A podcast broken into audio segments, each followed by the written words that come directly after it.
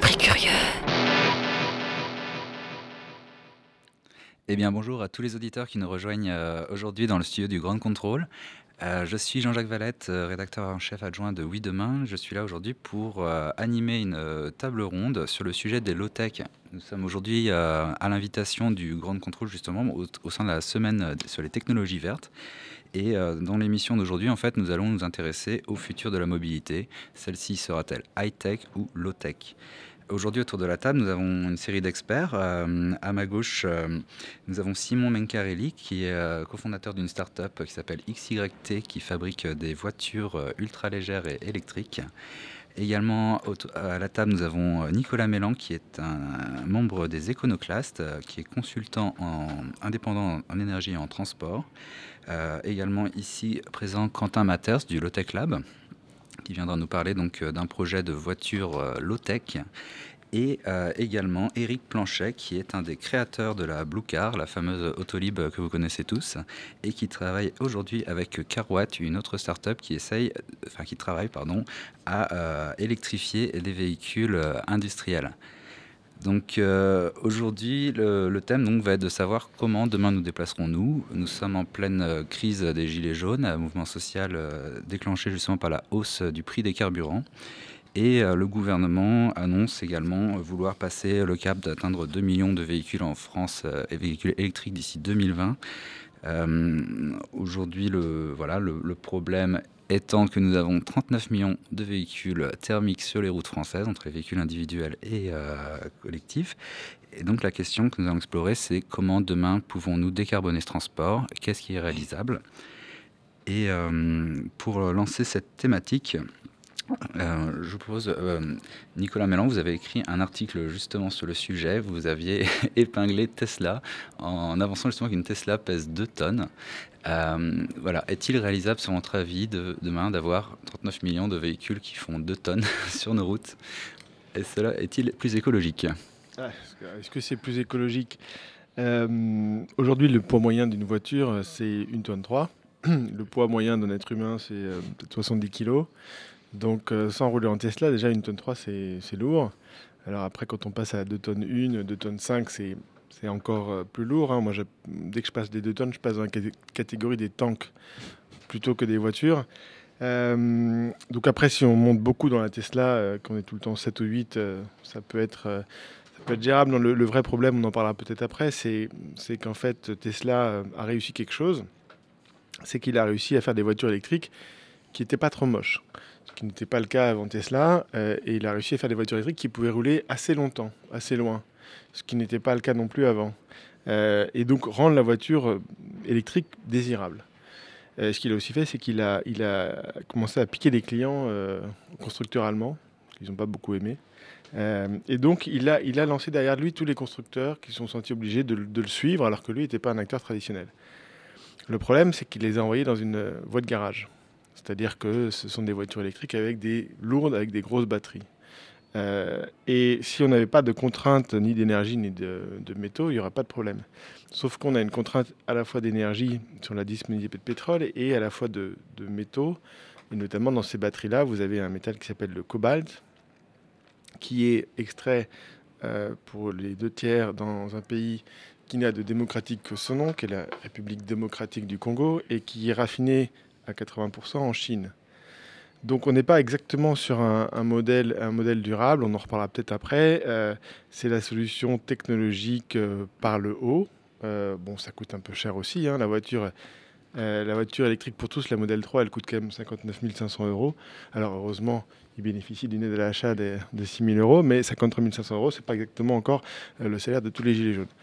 Donc il y a effectivement d'autres approches dont on va peut-être parler peut-être pas, euh, mais avec des, voitures, des modèles plus légers. Et, au-delà de ça, en fait, si vous voulez, ce qui est important de comprendre, c'est que, et c'est malheureusement le problème avec Tesla, c'est qu'en fait, quand on a une mobilité électrique, il faut repenser la mobilité différemment. C'est-à-dire qu'on doit séparer ses besoins. On doit plus raisonner, je prends une voiture, je fais tous mes besoins avec, je vais à la, à la boulangerie, je vais au travail et je vais à 6000 km en vacances. Il faut, il faut réfléchir à, j'ai la mobilité du quotidien tous les jours, comment je me déplace, et en ultime recours, si j'ai pas de trottinette, de vélo, de bus, de train, ben, peut-être que je prends ma voiture et j'essaie de rentrer à deux, voire trois dedans. Et la mobilité longue distance. Et à chaque fois, essayer de trouver la meilleure façon de faire ça. La voiture individuelle étant le recours entre guillemets ultime quand on n'a plus le choix. Et ce qui est d'ailleurs souvent le cas des gilets jaunes, c'est que eux souvent n'ont pas le choix que d'utiliser leur voiture. Euh, Simon, euh, vous, donc vous travaillez justement sur une voiture euh, plus légère. Vous avez donc voilà, essayé d'éviter le, problème du tank. Est-ce que vous pouvez nous expliquer un peu ce choix? Donc oui, nous, nos véhicules, donc moi je suis le cofondateur d'une société qui s'appelle XYT qui développe des véhicules électriques modulaires. Et le, le mot-clé, c'est surtout la modularité avant l'électrique. et donc on a essayé de travailler sur une plateforme véhicule qui soit la plus simple possible. Donc on a réduit le nombre de pièces, on a également réduit le poids. Euh, le point de départ de cette aventure, euh, c'est mon associé qui a travaillé dessus. Euh, l'idée était de pouvoir étendre la durée de vie du véhicule en ayant toujours un modèle qui soit économiquement rentable de les réparer. Et donc pour cela, il faut fabriquer les véhicules de la même manière qu'on les répare, c'est-à-dire à la main avec une simple caisse à outils. C'était ça le postulat de départ et qui a guidé le projet tout du long. Et aujourd'hui, on, a transformé, donc on, avait une, plateforme de base qui était un véhicule de place qui faisait 550 euh, kg hors batterie. Donc euh, je pense que c'est ce qu'on peut appeler léger. Euh, et, aujourd'hui, on l'a transformé parce que le, constat que Nicolas faisait effectivement pour la mobilité de personnes, transporter une personne qui fait 70 kg, même si la, voiture elle fait 550 kg, ça reste toujours moins efficace qu'un vélo ou une trottinette. Et donc, euh, nous, nos quatre roues, on a choisi de les, utiliser de la meilleure façon possible, et donc pour du transport de marchandises. Et donc, euh, partant de cette plateforme-là, qui était très légère, très simple, mais également durcie pour des usages très intensifs dans la ville, euh, on, est aujourd'hui capable de faire des camions qui pèsent moins d'une tonne à vide, enfin quasiment la tonne, batterie incluse cette fois-ci, et qui sont capables d'emporter une tonne de charge utile. Donc c'est quasiment un rapport 1 pour 1. Et donc là, on a une efficacité énergétique qui est assez importante et qui nous permet de mettre moins de batterie pour avoir des performances équivalentes en termes d'autonomie et de, vitesse maximale. D'accord. Euh, vous soulevez du coup le problème aussi donc de la construction du véhicule en soi. C'est euh, peut-être un des euh, points noirs justement si on doit comment dire renouveler un peu notre parc pour le rendre plus sobre. sur ce point, du coup, Carwatt notamment est une entreprise qui tente une approche un peu audacieuse. Euh, peut-être, euh, Monsieur Planchet, vous pouvez nous en, dire plus? Ah bah oui, Carwatt c'est différent. Donc Carwatt ne s'intéresse pas du tout aux véhicules légers. De toute façon, euh, on pense qu'économiquement on ne peut pas faire face aux grands constructeurs qui ont des tarifs défiant toute concurrence vu que c'est un marché de volume. Et que de toute façon ils arriveront à trouver des solutions, ils seront s'adapter. D'ailleurs dans la dernière conférence, il y a peut-être presque deux ans, du patron de, PSA, ils, ils se vendent maintenant comme un acteur de la mobilité et plus comme un constructeur automobile. Alors nous, on a, on a fait un autre pari, euh, c'est l'économie circulaire. notre marché, ça serait plutôt les véhicules industriels ou les véhicules à forte valeur ajoutée, donc des véhicules qui ont une durée de vie longue et qui nécessitent un rétrofit à mi-vie.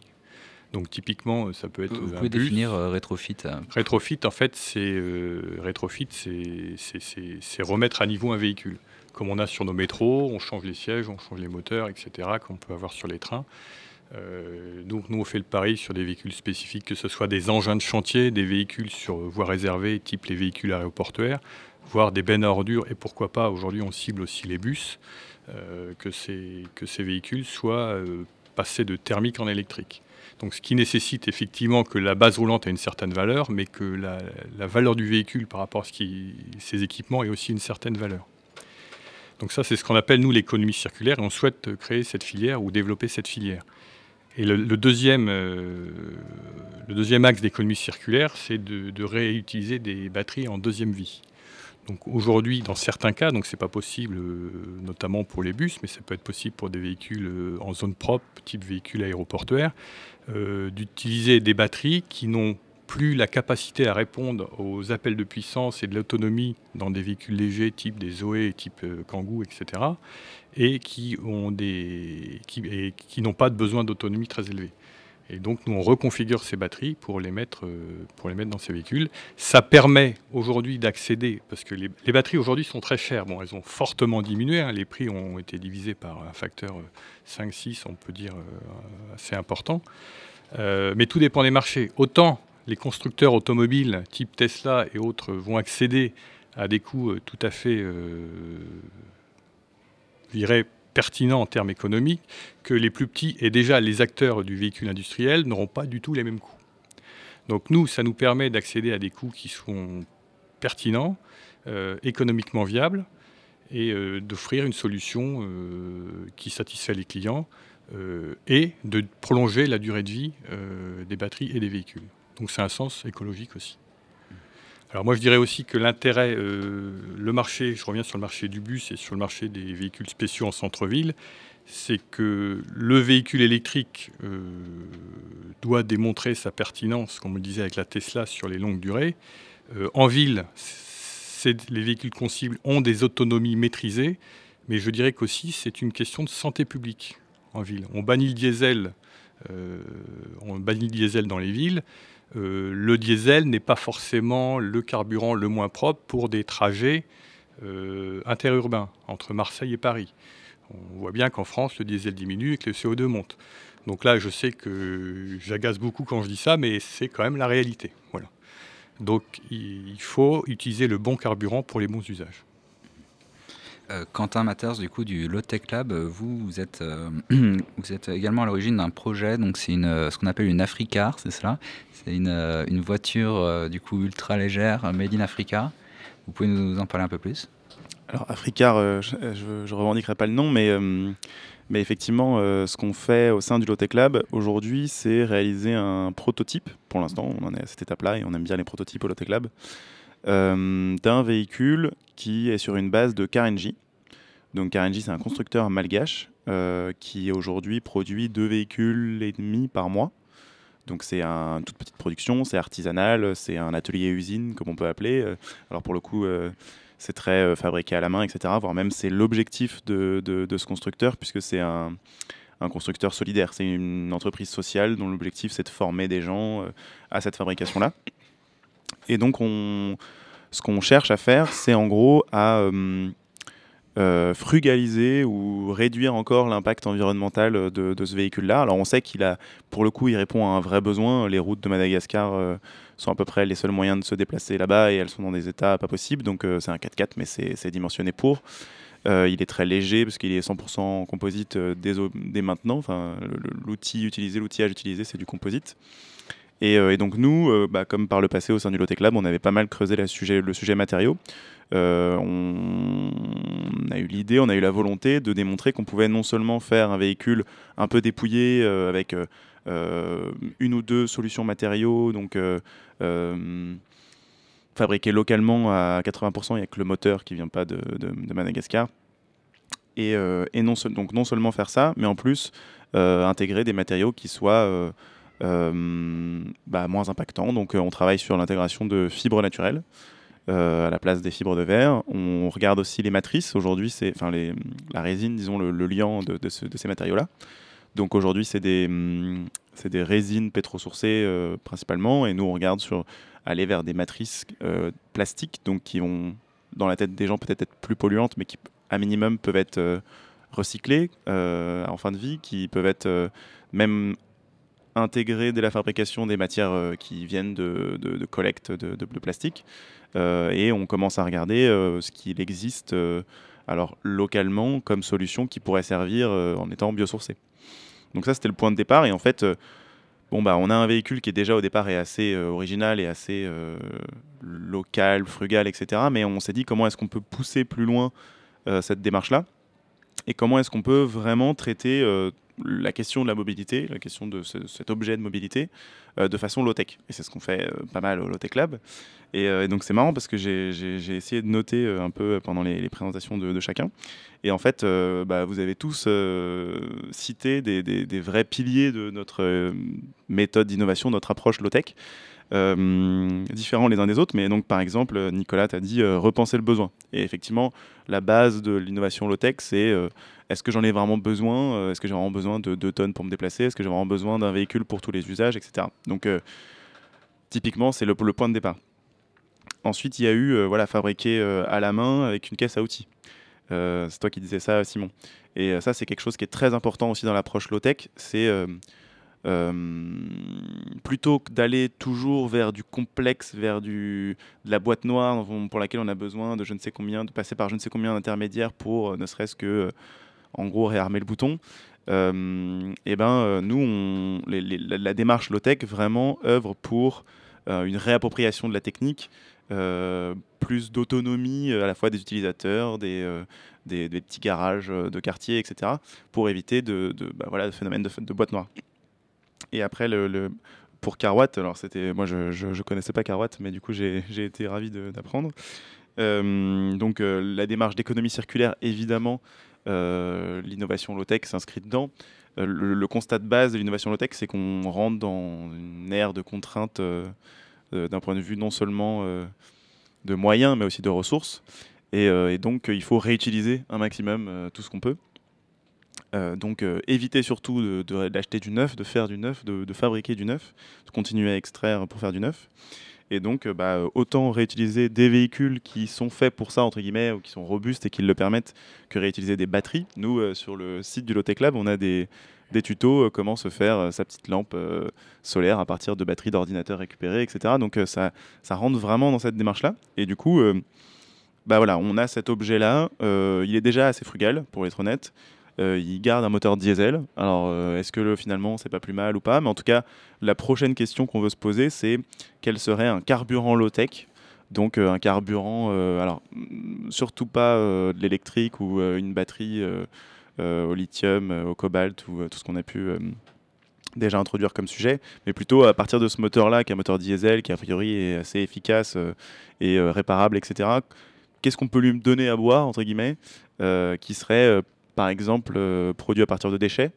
Euh, que ce soit des, déchets agricoles avec un espèce de biocarburant euh, ou des déchets plastiques avec un, diesel produit à, l'aide d'une pyrolyse donc c'est dans cette démarche là qu'on est et, on explore du coup le sujet mobilité low tech mais en tout cas je suis ravi de, voir qu'on est tous dans cette démarche là de, de, près ou de loin Très bien, merci beaucoup. Alors, du coup, on a exploré du coup plusieurs initiatives vraiment pertinentes. on a parlé de véhicules très légers, euh, réparables, euh, reconstruits à partir de, des déchets pour éviter la nouvelle ressource.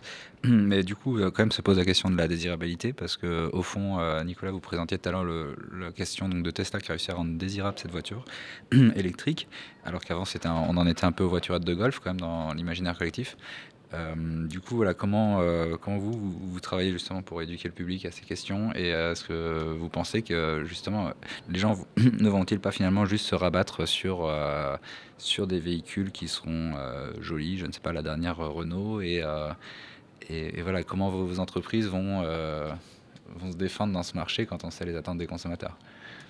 Je peux peut-être répondre parce que nous, effectivement, nos voitures ressemblent beaucoup à des voiturettes de golf. Euh, et, on a justement la réaction des, gens qui est assez intéressante vis-à-vis de ça. Elle est très tranchée. Il y a ceux qui adorent et ceux qui détestent. Euh, maintenant, nous, le, choix euh, qu'on a pris aujourd'hui, c'est de se focaliser réellement sur l'utilitaire. Et la désirabilité en fait de notre véhicule vient de son utilité, de sa pertinence par rapport au métier. Et on a des toutes les, les tests qu'on a fait sur 2018 sur cette nouvelle gamme de produits est assez intéressante parce que nos chauffeurs euh, ce sont les, vos, livreurs Amazon que vous voyez, euh, vous livrez les colis. Euh, généralement, ils ont soit un vieux diesel hors d'âge ou un véhicule qui loue en courte durée chez Hertz ou Avis. Et, quand ils ont vu arriver notre véhicule, ils voulaient pas monter dedans. Quoi. Ils disaient c'est quoi ce truc On va se moquer de moi. Euh, et, après passer la première journée de livraison avec le véhicule, on avait un retour tout à fait différent. C'est-à-dire que du coup, euh, du fait qu'on ait travaillé réellement sur l'ergonomie et, l'efficacité du véhicule, bah, ils, étaient, ils devenaient euh, réellement fans du, véhicule. Et au bout d'une semaine, ils en étaient même à nous rappeler pour, pour dire ben, j'ai repris mon vieux diesel et, en fait, je sens une régression par rapport au véhicule. Donc, donc c'est plutôt nous sur l'axe sur utilitaire en fait et on a eu des, réactions très intéressantes et le côté après look un peu original nous aussi c'est une petite marque de fabrique et ça, et ça sert et, et cette originalité là euh, fait euh, fait que les gens ont, un regard aussi bienveillant euh, vis-à-vis du livreur qu'ils ont tendance plutôt à klaxonner quand il est garé en double fil et là vu qu'il a un véhicule un peu sympa ça les aide. Mmh. C'est un vrai problème sur les quand on parle maintenant des voitures effectivement 500 kg une voiture légère Qu'est-ce que c'est C'est une voiture sans permis? Qui sont les gens qui conduisent des voitures sans permis en France? Ben, C'est des gens qui n'ont pas le permis, tout simplement, euh, qui l'ont perdu, qui l'ont exactement. Euh, et pourquoi? Parce que c'est des voitures qui sont plutôt pas les plus belles, euh, qui sont peut-être un peu moins confortables et qui coûtent cher. Ça coûte plus de 10 000 euros, alors que à moins de 10 000, on doit pouvoir s'acheter un 4x4 chez, chez Dacia, j'imagine, ou, ou, quasiment. Donc, l'État a un rôle à jouer pour euh, encourager euh, ces types de véhicules. Et donc, il y a plusieurs mesures qu'on peut prendre. Il y a une mesure qui peut être prise au niveau local, au niveau des villes, qui peuvent dire, ben voilà, c'est vrai que de rouler dans des tanks en ville, c'est pas forcément ce qui est le plus approprié. Donc maintenant, euh, dans ma ville, si vous voulez rouler à Paris, euh, c'est une tonne 5 maximum. Voilà, euh, c'est une tonne 5 maximum. Donc tu as une voiture qui fait moins d'une tonne 5, tu peux entrer dans Paris. C'est plus d'une tonne 5, tu rentres pas dans Paris. Euh, et puis au fur et à mesure des années, tu peux le baisser. Et tu peux arriver en 2030, quand toutes les voitures peuvent plus rouler, bah, quand même celles qui font 500 kg, elles ont le droit encore de rouler. Euh, et donc là, on peut, on peut commencer à faire quelque chose qui devient, pas forcément désirable, mais en tout cas, comme vous n'avez plus d'alternative, ça, ça devient par la force des choses. Et puis l'autre façon, euh, la norme, c'est euh, ce qu'on va plutôt appeler le bonus-malus, que les taxes, euh, c'est d'inciter des véhicules légers avec, par exemple, pas de TVA ou une TVA réduite, etc. Et à partir d'une tonne 5, faire augmenter significativement euh, la fiscalité pour décourager les gens d'avoir un gros véhicule ou ceux qui le veulent encore, eh bien, qu'ils puissent permettre à ceux qui veulent un plus petit de s'en acheter un. Et c'est ce qui est fait en Norvège et ça marche. Alors ça marche, ça marche assez bien en tout cas quand on voit leurs émissions de CO2, ils sont très très loin en avance euh, sur nous. Ils ont beaucoup de voitures électriques, bien évidemment ils sont un, un tout petit peu plus riches que nous, un peu moins de gilets jaunes, mais, euh, mais ça marche comme ça. C'est sûr qu'on va pas tous s'acheter demain et vendre notre voiture pour s'acheter une voiture à 500 kg. Mais euh, si vous voulez, le problème c'est que les constructeurs qui pourraient les faire aujourd'hui ne se sont pas encouragés à le faire. Eux, ils sont encouragés à vendre les voitures que vont leur acheter leurs clients et avec lesquelles ils vont gagner de l'argent. Qu'est-ce que c'est? Ça s'appelle un SUV. Bon. Euh, Et c'est d'ailleurs plus pour ça que les émissions de CO2 baissent pas que, que le diesel. Puisque la, baisse des émissions de, di- de CO2 avec un diesel, euh, on n'a jamais vraiment pu vérifier la chose, notamment à cause de ce qu'on appelle l'effet rebond, qui veut dire que quand ça coûte moins cher, on roule plus. Donc l'un dans l'autre, pas évident que ça, qu'il y ait un réel impact. Euh, donc, euh, il faut euh, donner des règles un peu différentes aux constructeurs. Ils ne sont pas contre les constructeurs. Ce dont ils ont besoin, c'est un peu de visibilité à 5 ans, à 10 ans, à 15 ans, parce que c'est des programmes d'investissement qui durent longtemps euh, et qui doivent se réorganiser. Moi, ça fait très longtemps que je propose de devenir euh, le champion du monde et la base de production de la voiture légère et qu'on ira vendre partout ailleurs parce que la contrainte du pic pétrolier n'est pas une contrainte franco-française, c'est plutôt une contrainte mondiale. Et donc, euh, et donc, dans tous les pays du monde, on va avoir besoin de ces voitures légères, ces voitures qui consomment peu de carburant. Alors effectivement, il n'y aura, plus de- il y aura plus le grille-pain, il n'y aura plus la machine à café, il y aura plus euh, un certain nombre d'options dont on n'a pas forcément d'ailleurs besoin. Euh, mais, mais de toute façon, là, ce qu'on a encore la chance, c'est qu'on peut encore choisir le chemin. Le jour où on pourra plus choisir le chemin, ça s'appelle Cuba. Bon, ben, ça se passe un peu différemment. On prend les voitures qu'on a avec nous et puis on commence à, les réparer, à les triturer. Mais là, de toute façon, on, on parle même plus de construire des nouvelles voitures. hein. C'est plus le cas. Vous évoquiez le cas justement des voiturettes. Alors j'ai un chiffre assez étonnant à vous soumettre. Euh, donc, déjà, vous savez combien de véhicules électriques ont été vendus en France l'année dernière? Ah oui, normalement, oui, je regarde ça tous les mois, donc 45 600, je crois. Et Ah voilà. non, non, attention, avec les véhicules hybrides, parce qu'en France, on ne les compte Ah, pas d'habitude. 30, 35 000, je crois. C'est ça, 35 000. Alors, euh, sans les véhicules hybrides rechargeables qui sont normalement des voitures électriques, mais que la France a décidé d'exclure pour une raison que j'ignore. D'accord. Et Oui, en parce Chine il y a les, les véhicules hybrides, euh, les gros véhicules allemands sont achetés pour des raisons de, de taxes. Mhm. Et il y a beaucoup d'utilisateurs euh, qui euh, ne branchent pas leur véhicule. Donc euh, moi, je, je suis très réticent à ce genre de véhicule. Et alors, est-ce que vous savez combien de véhicules électriques se sont vendus en Chine l'année dernière? Je crois que c'est énorme, c'est peut-être de l'ordre du million, je sais pas. Ah, C'est ça, 1,25 million. Et euh, en fait, euh, ce qui est étonnant, c'est que la majorité n'est pas du tout euh, des grandes, enfin des copies de Tesla comme euh, BID, mais plutôt des voiturettes justement. En fait, le- les Chinois sont, ont réussi un, un pari qui n'est pas encore arrivé en France, mais c'est donc la voiturette du peuple qui commence à 1000 euros. Et euh, pour 1000 euros, vous avez euh, des Ah. batteries au plomb. Je suis obligé petit- de vous reprendre parce que malheureusement, vous confondez deux choses. Euh, Ah. C'est-à-dire qu'il s'est effectivement vendu 1 million, euh, 1,1 million de voitures en Chine l'an dernier, mais ce sont des vraies voitures, hein, ce qu'on appelle chez nous ou en anglais voilà, des voitures particulières. Et à côté de ça, il s'est vendu 2 millions ce qu'on appelle des voitures électriques sans permis. en, anglais, c'est Low Speed Electric Vehicles, donc LSEVs. Euh, et ça, qui sont concrètement des quadricycles, des voitures sans permis électriques, et qui commencent, comme vous le dites, à partir de, de 1000 euros, ou voire moins, et qui sont des, nos voitures sans permis, mais avec euh, en mode électrique. Ah, mais euh, bah, merci pour cette précision. J'avoue que vous êtes plus expert que moi. Là sur les ventes de véhicules électriques. Hein. Ah, c'est ça.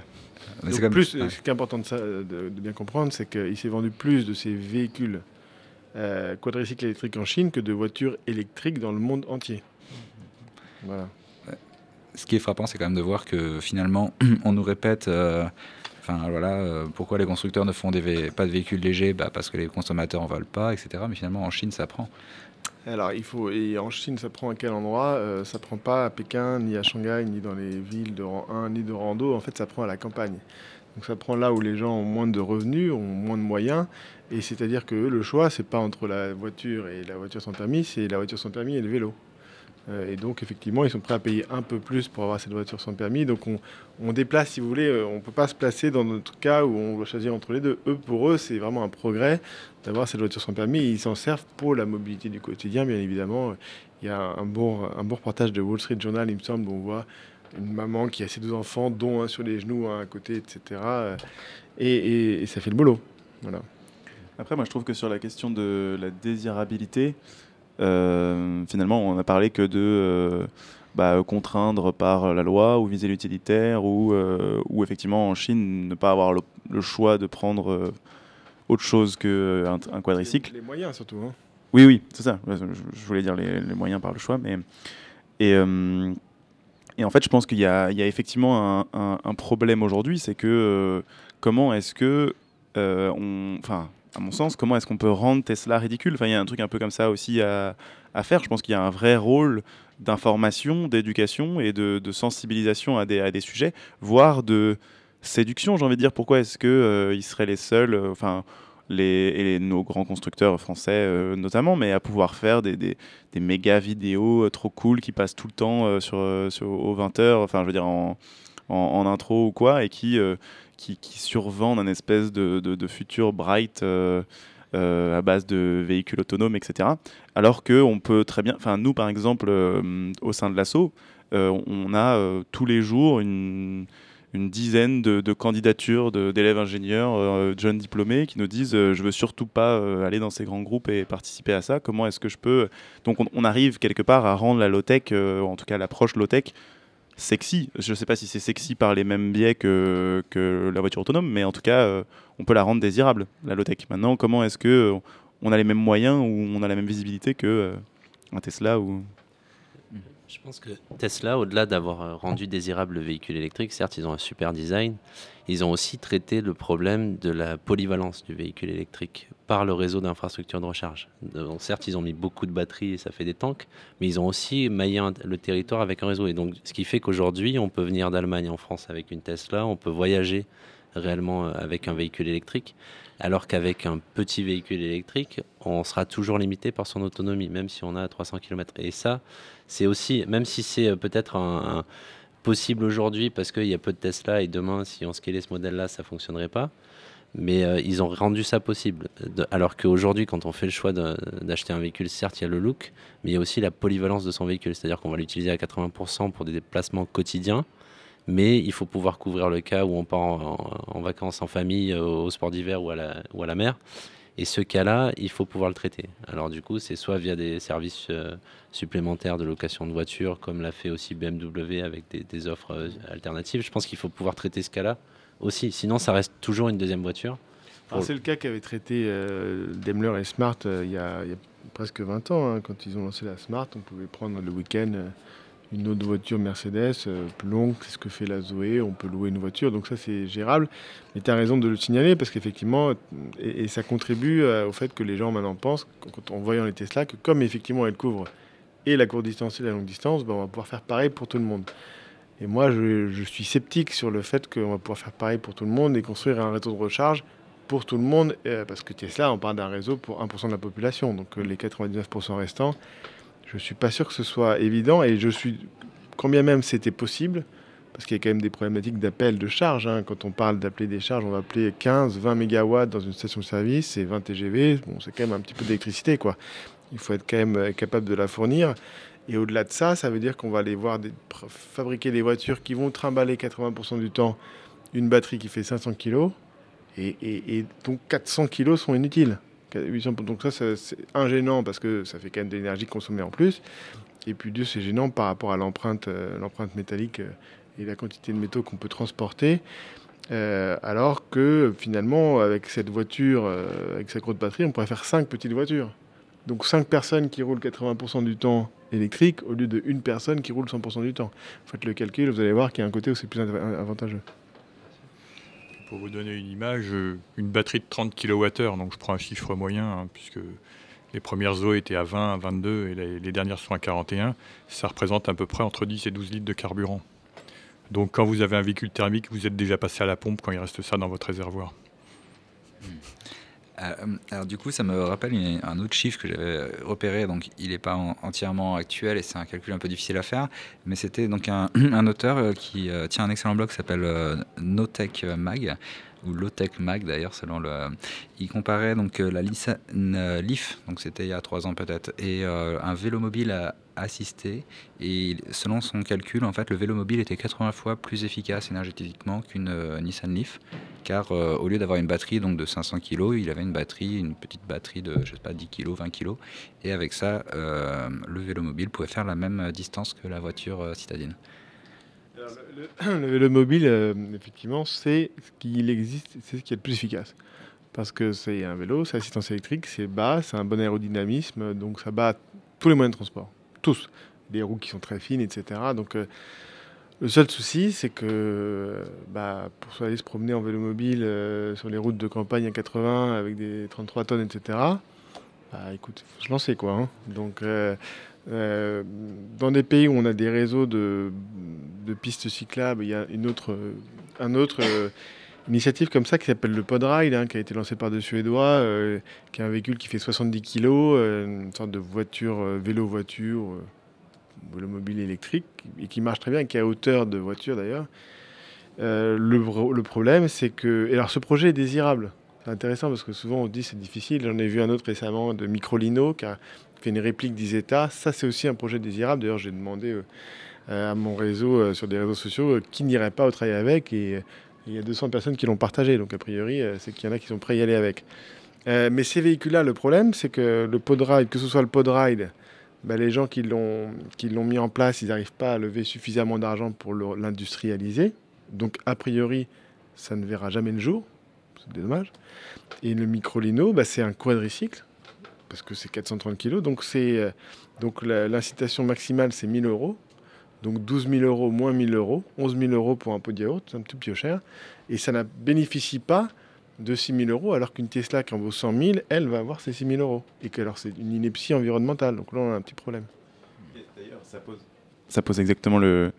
Enfin, ça, on peut reposer la question du rôle de l'État. Pourquoi est-ce que euh, notre pays euh, aurait que des routes à 80 où on peut pas rouler en vélo mobile et pourquoi pas euh, à horizon 2020, 2030, 2040, comme ils aiment bien fixer des, objectifs, euh, des, objectifs de tous en vélo à Paris. on rentre plus non, non seulement avec des véhicules plus ou moins légers et, et plus ou moins électriques. Alors, vélo à assistance électrique, c'est ce qu'il y a de mieux, mais par exemple, le, le, c'était le GIEC là dans le rapport. Je crois que il faisait un comparatif. Alors, je ne sais pas à quel point. Je sais pas si on, peut remettre en question les calculs du GIEC, mais bon, il faudrait regarder. Mais il comparait hum, le coût en joules du kilomètre parcouru. Et il comparait les, euh, les différents moyens de transport. Et il distinguait voiture de euh, trois roues, par exemple, ou de euh, deux roues. Et rien que ça, déjà, c'était euh, un million de fois mieux. Bon, on se doute, on se doute euh, pourquoi Parce que ça pèse beaucoup moins lourd et parce que c'est plus ou moins dimensionné pour l'usage. Il me semble que, par exemple, euh, peut-être que Eric, tu pourras nous en dire plus, mais hum, l'autolib, euh, une des raisons, à ma connaissance, hum, du fait que ça n'avait pas forcément marché, c'est qu'il était 4 places, alors que l'utilisation en était finalement rarement 4 places, et donc il prenait plus de place que. Est-ce qu'il n'y a pas aussi une idée de finalement fonctionner avec des tout petits trucs euh, qui peuvent être sexy, comme tu le disais Nicolas, mais euh, qui auraient tout intérêt à être. euh, Alors je, moi, j'ai quitté le groupe Bolloré il y, a, deux ans, deux ans et demi, donc je, je, reste très discret et je n'ai pas apporté d'opinion là-dessus. Euh, non, moi, j'étais responsable des directeurs des opérations euh, d'Autolib, donc je savais qu'on pouvait arriver à un équilibre. Après, il y a eu peut-être euh, un manque d'échange entre les différents partenaires. Voilà, donc je, je reste très discret sur le sujet, mais je pense que ça pouvait, à défaut d'être rentable, être mis à l'équilibre avec ce système-là. Il faut voir qu'aussi c'était une première mondiale, donc le véhicule n'était pas forcément optimisé pour ça. Il avait une grosse batterie, il avait plus de 200 km d'autonomie alors que les parcours moyens étaient de 10 km. Il a été fait avec quelque chose d'existant et très rapidement. C'est pareil sur tout le sujet au niveau économique. euh, Il y a des sujets sur lesquels on a appris. On a, le groupe Bolloré a appris beaucoup de choses et euh, il y avait des optimisations à faire des optimisations qui étaient faites sur les autres services à l'étranger. Donc euh, moi j'ai été très déçu de cet arrêt brutal pour des raisons que je pense euh, plus politiques qu'économiques. Enfin bon, j'ai pas d'avis là-dessus et j'ai pas en donné en tout cas. Euh, mais c'était quand même euh, à un moment 125 000 locations par semaine, 500 000 par mois, 6 millions par an, 60 millions de kilomètres parcourus à peu près par an. Donc euh, c'était quand même quelque chose. Donc en, en se mettant tous ensemble, on aurait vraiment pu faire progresser le système et le rendre à l'équilibre. Je rappelle que tous les transports publics sont subventionnés. Voilà. Moi, je, me suis toujours posé une question sur Autolib. Euh, bon, l'initiative est intéressante, euh, mais, la question, c'est pour faire quoi Autolib? C'est-à-dire que quand je vois des, quand je me déplace le matin dans Paris euh, à 9h du matin aux heures de pointe et que je vois des Autolib dans la rue, je me dis là, il y a un problème. Parce que dans Paris, on n'a pas besoin de se déplacer en voiture. Et, un phénomène qu'il y a eu avec Autolib, et je pense que c'est pas de votre faute, mais c'est que vous avez du report modal entre des gens qui prenaient parfois du transport en commun euh, avec beaucoup de personnes dans les rames pas forcément très agréables le matin, ce que je peux comprendre, ou voir qui marchait, et qui sont allés faire de- du domicile-travail en autolib. Alors que le domicile-travail, c'est vraiment le trajet le pire, et c'est celui euh, où il faut se débarrasser un maximum des voitures. Donc, toute, moi, je considère que toute solution qui rajoute des voitures, et y compris la voiture autonome, sur ce domicile-travail, est à bannir. Euh, Autolib a aussi beaucoup souffert d'Uber, bien évidemment, mais qui lui rapportait quelque chose en plus, qui était notamment le manque de disponibilité de taxis le soir. euh, euh, et, ça, Uber a, joué. Moi, c'est une question que je me, posais avec Autolib. Et, bon, après, c'est parce que j'ai mon, spectre de la mobilité qui est le domicile-travail, c'est le pire. D'ailleurs, une des solutions la plus low-tech, hein, c'est pas forcément euh, un vélo ou une voiture, c'est surtout le covoiturage. C'est surtout on garde la même voiture et on met deux personnes dedans. Et du jour au lendemain, on divise tout par deux. On divise le poids, on divise les émissions de CO2, la pollution, etc. etc. Ou les transports en commun. Enfin, bon, Ce qui est un transport en commun. Mais De toute façon, on ne sera pas d'accord sur le sujet parce qu'on ne peut pas non plus changer les habitudes des gens d'un seul coup. Il faut y aller en douceur. Donc pour moi, c'était c'était c'était une belle aventure. C'était quelque chose de très bien et qui existe d'ailleurs hein, dans- ailleurs dans le monde. Euh, la, phase suivante d'Autolib, effectivement, c'est le véhicule autonome partagé hein, dans quelques années. Si on n'a que des véhicules autonomes en ville, parce que les gens ont quand même le droit du confort, il y a quand même des personnes âgées, hein, on ne peut pas leur demander de faire du vélo. hein. Euh, moi, j'ai des parents qui ont plus de 80 ans, je ne vais pas leur demander de faire du vélo. Ils, font du métro, ils vont en métro quand ils peuvent. Euh, il faut imaginer que si on n'a que des voitures autonomes, donc des navettes quelque part, plus ou moins luxueuses, quelques places, jusqu'au bus, etc. en ville, on, multiplie, on divise le nombre de véhicules en ville par 20. Aujourd'hui, on se pose des questions de qu'est-ce qu'on va faire demain des parkings souterrains qu'on vous impose sous les immeubles. Alors peut-être qu'on va cultiver des champignons de Paris, que ça sera plus cher du tout demain, mais donc il y a- il y, a quand même des modèles qui sont plutôt là à 20, 30, 40 ans. Moi, je- j'ai un, un petit doute sur, euh, je- sur cette voiture autonome. Je comprends qu'elle soit intéressante euh, pour les gilets jaunes, c'est-à-dire surtout pas en ville. Donc dans les zones qui ne sont pas desservies par les transports en commun, dans l'arrière-pays niçois par exemple, ou d'autres zones où vous n'avez pas de bus, rien du tout, et vous êtes euh, personnes âgées, vous ne pouvez pas vous déplacer, vous n'avez pas le permis, et là effectivement ça fait du sens parce que ça coûte moins cher qu'un taxi, on divise le coût par trois. Mais voyez-vous, quand vous êtes en ville et que vous prenez quelque chose qui coûte moins cher qu'un Uber et que vous divisez le coût par trois, qu'est-ce qui se passe? Ben, Les gens le prennent trois fois plus. Ça s'appelle l'effet rebond. Euh, regardez l'effet rebond qu'il y a entre Uber et le taxi, si vous avez un doute. Euh, et là, j'ai un petit doute parce que quand on est déjà saturé dans nos voitures, euh, si l'idée c'est de, de multiplier tout par trois, je vois pas bien comment ça va boucler. Alors, je crois que là, effectivement, on n'est pas d'accord sur le sujet. Donc, je sais que ça vous agace les gens qui ne sont pas d'accord avec vous. Mais si on élimine. Moi, j'adore les gens qui ne sont pas d'accord avec moi, mais par contre, avoir des arguments, c'est tout. Si on élimine les voitures en centre-ville, parce qu'il ne s'agit pas de remplacer, mais d'éliminer, si on peut aller dans les centres-villes qu'avec des véhicules autonomes, j'ai pas dit des voitures autonomes, donc c'est des navettes plus ou moins confortables, plus ou moins luxueuses. Vous aurez le bus de 100 places comme il y a aujourd'hui, comme vous aurez peut-être la navette de 20 places avec les minibus, comme vous avez la navette privée, comme vous avez l'UberX aujourd'hui, où vous pouvez mettre que quelques personnes. Euh, s'il y a plus du tout, si vous divisez par 20 le nombre de véhicules qui transitent globalement dans une ville, vous avez de quoi faire des pistes cyclables, vous avez de quoi faire. Donc vous réaménagez complètement la ville, mais ça, c'est pas pour tout de suite. Vous n'avez pas besoin du véhicule autonome pour faire ça? Pourquoi vous voulez absolument envoyer le chauffeur à la NPE c'est quoi le modèle En fait, moi, effectivement, la question après euh, technologique euh, est, d'une part, mais il y a la question du modèle économique. C'est-à-dire que si on met des véhicules autonomes, euh, moi aujourd'hui, j'ai pas compris le modèle économique du véhicule autonome. C'est-à-dire que quand on remplace un, véhicule avec chauffeur par un véhicule autonome, si c'est pour remplacer un chauffeur par un ingénieur de supervision, parce qu'aujourd'hui c'est ça le cas. Enfin, après, je suis d'accord que les technologies vont s'améliorer et qu'il y en aura moins mais euh, on est quand même sur des, euh, que ce soit un chauffeur Uber ou si on le transporte aussi dans le, dans le monde de la livraison, la livraison de colis. Aujourd'hui, c'est des métiers qui sont quand même très mal payés, donc qui coûtent pas grand-chose. Après, on, peut critiquer euh, la façon dont c'est fait et tout ça, mais derrière, il va falloir mettre des solutions qui soient plus pertinentes d'un point de vue économique versus ces solutions-là. Et, après, il y a la question aussi de la maintenabilité des véhicules, parce qu'il y, y, a tout l'entretien, la maintenance, parce que ça, c'est aussi un gros sujet. Euh, quand on va détériorer ces véhicules-là aussi, parce que euh, c'est aussi, on, parlait des gilets jaunes, mais si, euh, demain ils cassent une batterie de, de véhicules autonomes, la, facture, elle va être assez élevée aussi. Donc, euh, donc tout ça, pour moi, c'est des gros points d'interrogation et j'ai pas encore de réponse. surtout, on est dans une projection pour le futur. Je n'ai pas dit que ça serait ça, mais euh, si aujourd'hui on disait dans une mégapole comme Paris le nombre de véhicules par 20, on respirerait beaucoup. Donc quand je dis véhicule autonome, c'est un véhicule électrique, forcément, hein, c'est beaucoup plus pilotable. Euh, il y a un problème de maintenance, il rentre, directement au, euh, il rentre directement au garage. Il y a un problème de recharge, il y va directement. Enfin, on peut faire ça avec des hommes, hein. je veux dire, c'est ça. C'est-à-dire qu'on peut imposer en ville, euh, on peut imposer en ville le, chauffeur. Hein. Mais c'est-à-dire que vous appelez avec votre smartphone, comme vous appelez votre Uber aujourd'hui, moi, j'ai pas de débat sur le fait qu'il soit automatisé ou pas. J'ai dit que le véhicule particulier, aujourd'hui, on doit avoir le même service que le véhicule particulier, sauf que vous n'avez plus votre véhicule particulier que vous garez en ville et que vous utilisez en ville. C'est tout. C'est, Vous savez que les Parisiens n'utilisent pas leur voiture. Les voitures dans Paris, c'est pas les Parisiens.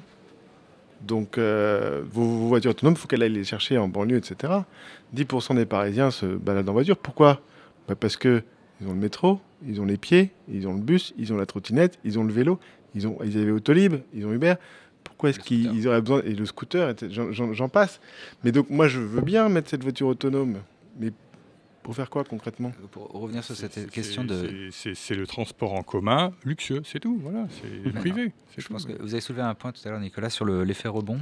Euh, euh, si les lecteurs veulent, enfin les, auditeurs, euh, désolé, habitués d'après écrite, euh, veulent approfondir, on a un excellent article à jour qui s'appelle Quelle technologie pour une société durable de Damien Detcheri sur son blog Atterrissage, qui explore à fond cette thématique. Et donc justement la question, enfin ce qui pointe, c'est c'est pas encore beaucoup su en France, mais par exemple que Blablacar a augmenté le nombre de trajets sur les autoroutes un peu un paradoxe, mais euh, du coup, un, service de plus en plus accessible, des gens ont fait des, trajets qu'ils n'auraient jamais fait. Mm.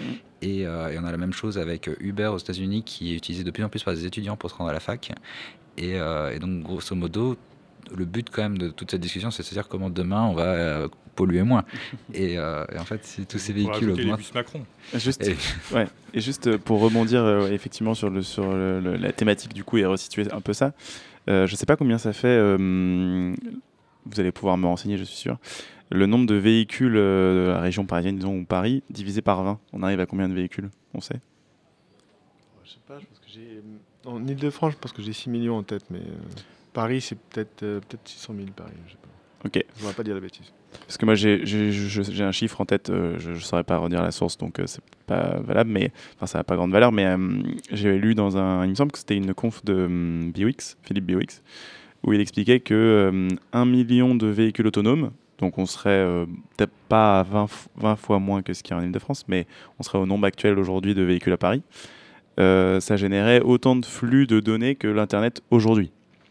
Et il me semble que l'Internet aujourd'hui, donc ça veut dire juste remplacer les véhicules à Paris hein, en véhicules autonomes. Et l'Internet aujourd'hui, à ma connaissance, pollue plus que le transport aérien, par exemple. Donc est-ce qu'on a résolu un problème? Alors certes, on respire mieux à Paris. Maintenant, euh, l'impact environnemental de, des données qui va être, euh, je sais pas, bah, justement dans les appareils qui vont servir à les stocker, les serveurs, les, ordinateurs, les ingénieurs de contrôle, etc. Euh, est-ce que l'impact de ces, ces dispositifs-là, ces terminaux-là, n'aura pas été juste déplacé et finalement tout le monde à l'échelle du globe respirera beaucoup moins bien mais, euh, mais nous un peu mieux parce que peut-être qu'on aura mis une bulle autour, autour ou un truc comme ça. Moi, il y, a un truc qui me gêne sur cette voiture autonome, c'est qu'on en parle, et ça excite tout le monde très bien. Maintenant, euh, quand on prend les moyens de transport dans Paris, qu'on n'a pas de voiture, les bus et RATP, qu'est-ce qu'on fait pour les remplacer ces bus? Qu'est-ce qu'on fait? Parce qu'ils polluent beaucoup ces bus Qu'est-ce qu'on fait pour qu'ils émettent moins de particules? Les taxis, les taxis, les Uber. Vous allez à Londres, à Londres à partir de, du 1er avril ou du 9 avril, vous avez ce qu'on appelle une zone ultra faible émission vous avez euh, des aides qui sont mises en place pour que tous les taxis, tous les nouveaux taxis, tous les nouveaux Uber soient électriques. Uber a dû relever ses prix justement pour que ce soit électrique.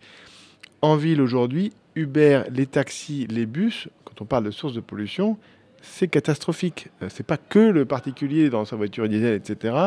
Et ça, malheureusement, mais vous inquiétez pas, d'ici 15-20 ans, il y aura la voiture autonome électrique, ça va bien se passer. Non, moi j'aimerais bien que ça se passe tout de suite et qu'on prenne des, résolutions pour adresser ce problème. Parce que moi, je, le dis souvent à la mairie de Paris, qu'est-ce que vous faites sur ce sujet? Oui, et puis même si on remplace euh, tous les Uber par des Uber électriques, euh, je sais. à nouveau, je pense que Nicolas été mieux placé que moi pour le dire, mais la pollution en partie qu'on se tape dans les régions du nord de la France, est-ce qu'elle vient des véhicules qui tournent à Lille ou est-ce qu'elle vient des centrales à charbon euh, Allemagne, allemandes? Donc finalement, euh, si elles tournent tous à l'électricité allemande, ça va pas fondamentalement changer la qualité de l'air. La pollution, c'est un sujet qui est assez compliqué, notamment parce qu'on ne le mesure pas aujourd'hui. parce qu'en fait, pour mesurer la pollution, il faut être en mesure de compter les particules. Aujourd'hui, on ne compte pas les particules, on les pèse. Et donc ça n'a pas beaucoup d'impact parce qu'en fait on pèse des trucs très lourds et les trucs qui sont tout légers et qui sont par millions, ils, disparaissent.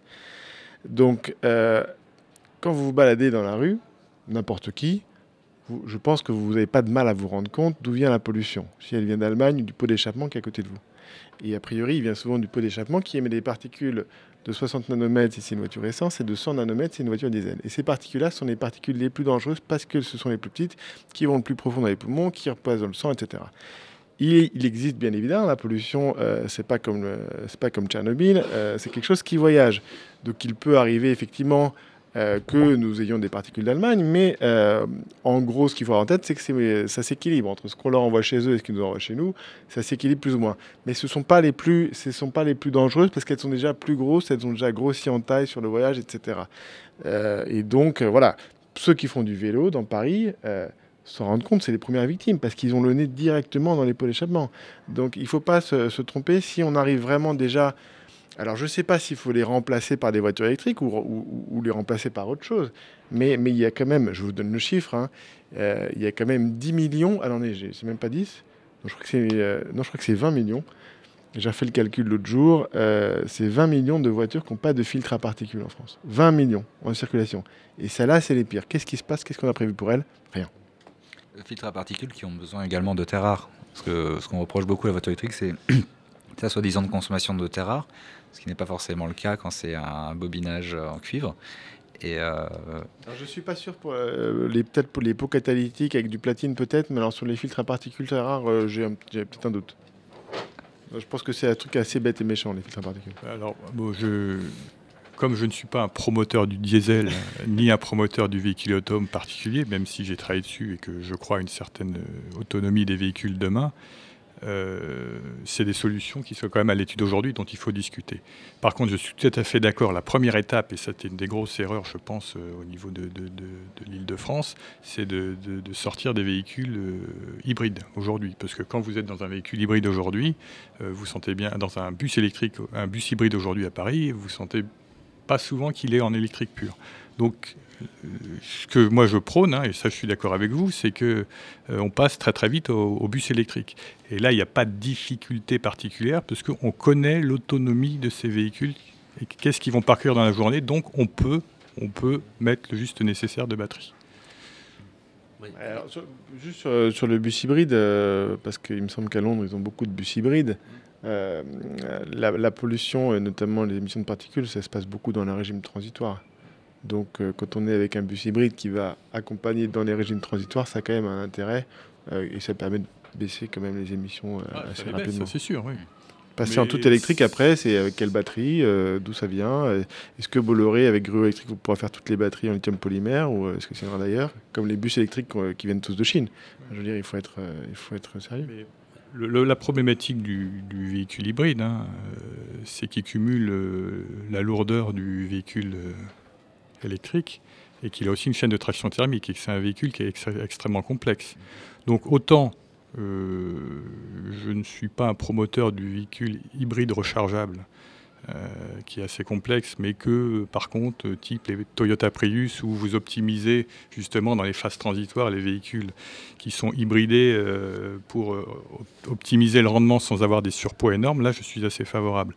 Mais pour le, le véhicule de ville, dont on connaît vraiment l'autonomie, je pense qu'il faut aller directement à l'électrique. Les véhicules hybrides amènent certes une amélioration, mais euh, je pense qu'il faut aller plus vite pour développer le véhicule électrique.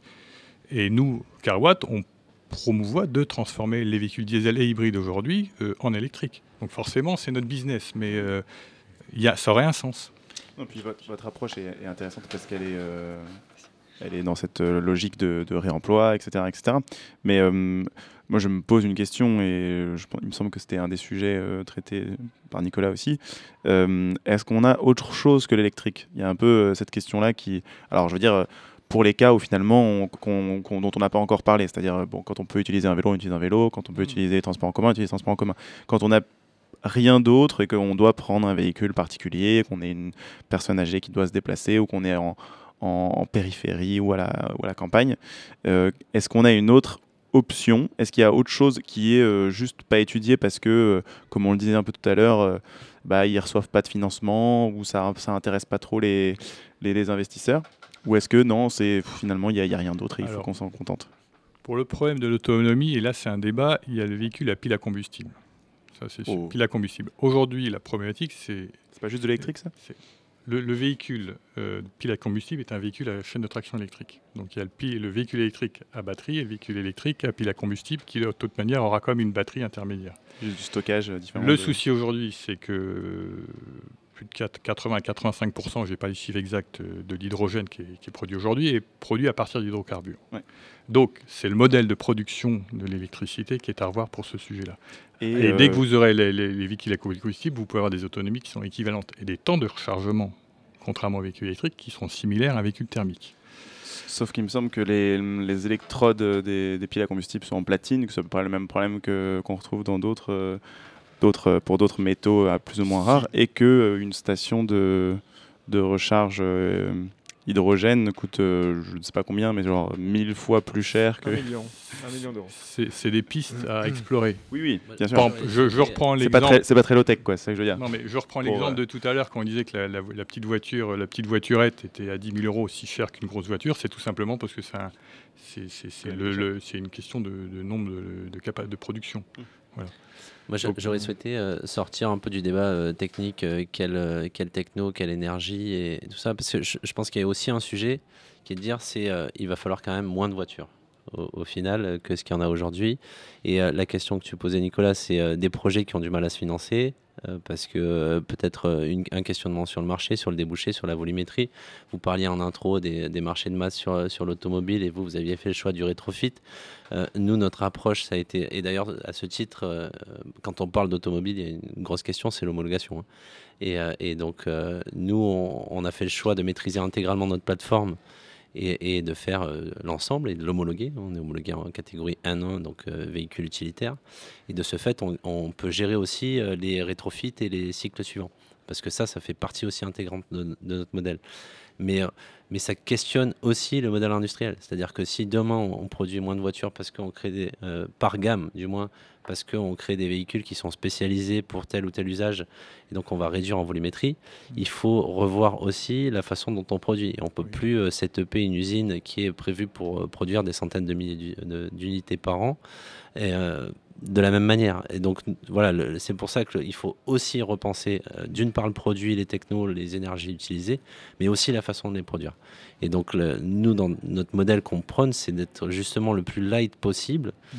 Et c'est ce qu'on démontre aujourd'hui. On est en phase de levée de fonds et justement, on, démontre aux, investisseurs intéressés que on est dans un autre modèle, mais euh, sauf que le logiciel de l'investisseur et les logiciels euh, qu'on a en face, ils sont pas comme ça. Donc, donc il faut arriver à démontrer, à prouver euh, que c'est comme ça que le, modèle va se passer et, qu'on est capable aussi euh, dans, dans la durée d'utiliser les mêmes compétences à la fois pour la, partie production que pour la partie rétrofit entretien. Il faut absolument mutualiser ces moyens-là et que les, les équipes euh, qui sont en charge aujourd'hui et demain de produire puissent également maintenir, entretenir, faire évoluer, upgrader, rétrofiter tout ça, ça doit être les mêmes compétences. Et on ne peut pas avoir des, compétences disjointes euh, sur ces choses-là. Voilà, c'était. Euh, On approche du fin dans, dans 5 minutes de cette émission. Je voudrais juste vous relancer sur une question. Finalement, c'est quoi le degré de complexité euh, qu'il faut viser Je vous soumets juste un, dernier chiffre. entre une Citroën 2 chevaux de 1968 et la Citroën C1 de 2018, et, alors je ne sais pas si vous connaissez leur consommation en carburant. Ça doit être la même chose, non? C'est exactement la même chose. En 50 ans, les deux véhicules du même constructeur consomment tous les deux 5 litres au 100 km.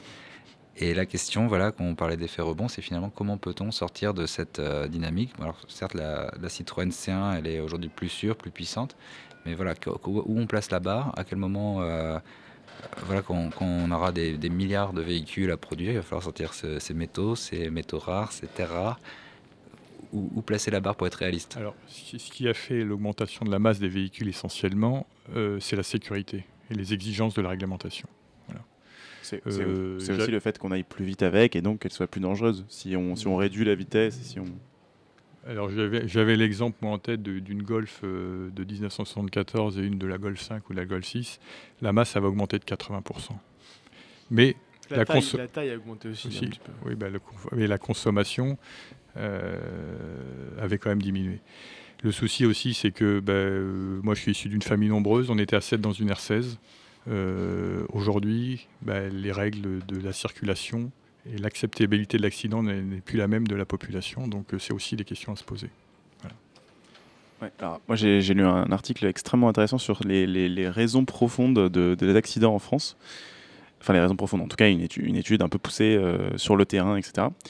Euh, et, c'est assez intéressant. En fait, on se rend compte que hum, dans la majeure partie des, dans la majorité des cas, pardon, c'est euh, tout bonnement euh, une typologie de personnes qui se retrouvent être accidentées. Alors en cause, en cause ou, pas, mais en tout cas c'est souvent la même typologie. Alors je sais plus, ils en avaient fait un espèce de portrait robot, c'était un peu stigmatisant, mais mais ce qui était intéressant de voir, c'est que c'était souvent des personnes qui étaient dans des situations sociales euh, familial, personnel, émotionnel très compliqué et qui finalement se retrouvaient à avoir des accidents parce que, pour plein de raisons, mais euh, parce que, euh, euh, je sais pas, situation de dépression, alcoolisme, ou j'en sais rien, pressé parce que bah, pas le temps de, ou parce que.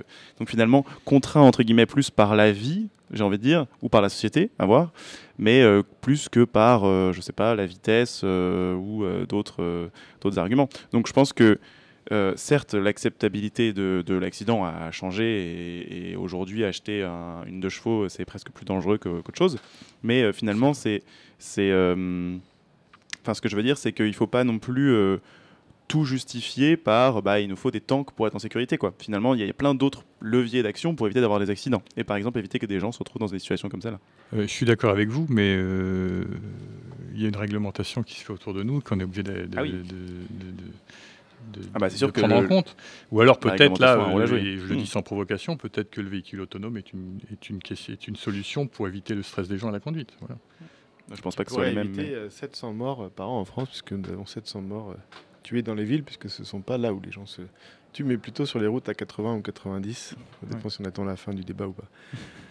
Moi, juste, je voulais revenir sur mes usages, hein, parce que on le voit en Europe, dans toutes les villes d'Europe, que ce soit à Oslo, que ce soit à Madrid. Qu'est-ce qui va se passer?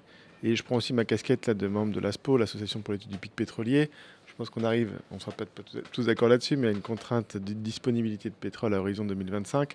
Et donc il va falloir réduire son utilisation là où on peut s'en passer. vraisemblablement, là où on peut s'en passer le plus, c'est en ville. Donc cette voiture individuelle à pétrole, elle n'a plus sa place, elle a plus sa place en ville. Est-ce que ça veut dire qu'il faut le remplacer par une voiture individuelle électrique? Je suis pas sûr. Je pense qu'en ville, on peut juste la, la, remplacer par un vélo ou par autre chose. Euh, on n'en a pas besoin. Euh, en dehors des villes, se pose la question quand il n'y a pas d'alternative, quand les gens n'ont rien. Alors soit ils ont le permis, et dans ce cas-là, la voiture électrique peut être une solution si elle n'est pas trop lourde, si elle est covoiturée, et s'ils roulent beaucoup avec, parce que s'ils font 5 km par jour, ils ne vont jamais récupérer leur investissement. Euh, et puis s'ils n'ont rien, ben, la voiture autonome, moi ça m'intéresse. Euh, une voiture autonome qui va aller chercher. Alors le problème c'est que si elle est électrique, il y a peut-être un petit souci d'autonomie si elle doit aller à la campagne ou en haut de la RPI niçois. Mais là, ça peut être une solution parce qu'on a des gens qui sont exclus de la société, exclus de la mobilité, ils ne peuvent pas conduire, ils n'ont pas les moyens de se payer un taxi, il n'y a pas de transport en commun. Euh, et donc, euh, une fois qu'on a dit ça, on a un peu notre, palette. Alors, de toute façon, il faut repartir un petit peu dans l'autre sens, faire un peu de la désinflation en termes de poids et de taille de voiture. Et évidemment, euh, le jour où on a des voitures qui font pas plus d'une tonne 5 en ville, peut-être qu'on avoir une réglementation un peu différente, parce que finalement, si on roule tous à entre 15 et 20 km/h dans notre pot de yaourt, bon, on n'a pas les mêmes contraintes que si on est sur l'autoroute, dans une autoroute allemande à 200 km/h. Oui, pour, éviter l'effet rebond, je ne sais pas si c'est une recette miracle, mais du moins, un exemple que j'aimerais euh, citer, c'est euh, sur l'aspect utilitaire cette fois-ci. Euh, c'est l'exemple du constructeur allemand Street Scooter qui a été créé par l'université allemande d'Aix-la-Chapelle et racheté en 2014 par, par DHL qui souhaitait avoir un outil optimisé pour ces livraisons. Et, et, eux étaient face justement aux constructeurs qui leur servaient un véhicule polyvalent, mais euh, peut-être trop lourd, pas adapté euh, à leur métier. Et donc ils sont repartis euh, quelque part un peu d'une feuille blanche, et ils ont un outil aujourd'hui, ils en ont déployé plus de 10 000 de, ces véhicules-là, dont une grande majorité au sein des, flottes DHL et, et, la Dutch Post. c'est un exemple aussi de dire, ben voilà, quand je me conçois mon outil, bah, je vais mettre le juste nécessaire pour qu'il soit le plus performant possible, tant sur un plan énergétique que sur un plan de, l'usage. Donc ça, c'est peut-être, euh, c'est certain que faire la comparaison, expliquer que Street Scooter, c'est un peu le Tesla de la voiture utilitaire, c'est-à-dire qu'ils sont venus disrupter un peu les gens qui voulaient pas faire de voiture. Volkswagen ne voulait pas faire un utilitaire, les autres non plus, et donc eux sont partis d'une université pour développer leur véhicule. Et finalement, aujourd'hui, il y a certains mois où c'est le, véhicule le plus vendu en, Allemagne. Oui, nous, c'est quelque chose qu'on regarde beaucoup hein, dans tous les cas et, et, euh, on, prend beaucoup d'exemples sur, sur eux.